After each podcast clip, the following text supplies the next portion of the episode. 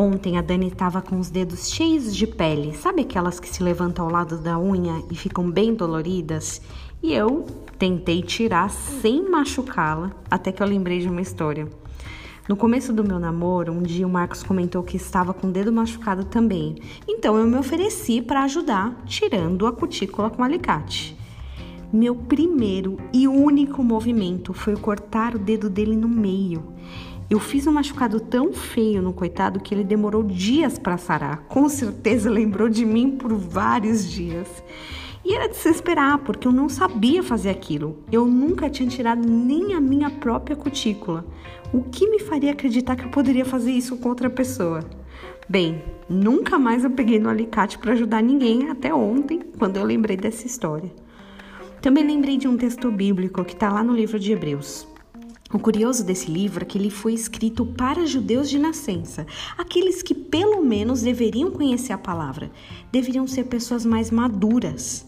Mas a maturidade não vem com o tempo, nem com a linhagem é, Hebreus 5,14 diz assim: Mas o alimento sólido é para os adultos, para aqueles que, pela prática, têm as suas faculdades exercitadas para discernir não somente o bem, mas também o mal. Pela prática, as faculdades ou os sentidos são exercitados.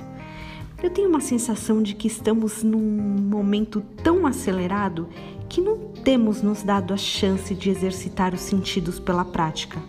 Na primeira oportunidade, achamos que já temos experiência suficiente para utilizar um alicate e isso aumenta muito a probabilidade de fazer algo errado e até machucar pessoas por aí.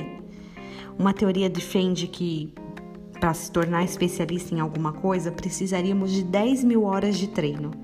Muitos de nós desistem no primeiro mês, não chega nem a 5 horas de treino. Em razão da falta de prática, os sentidos não se desenvolvem.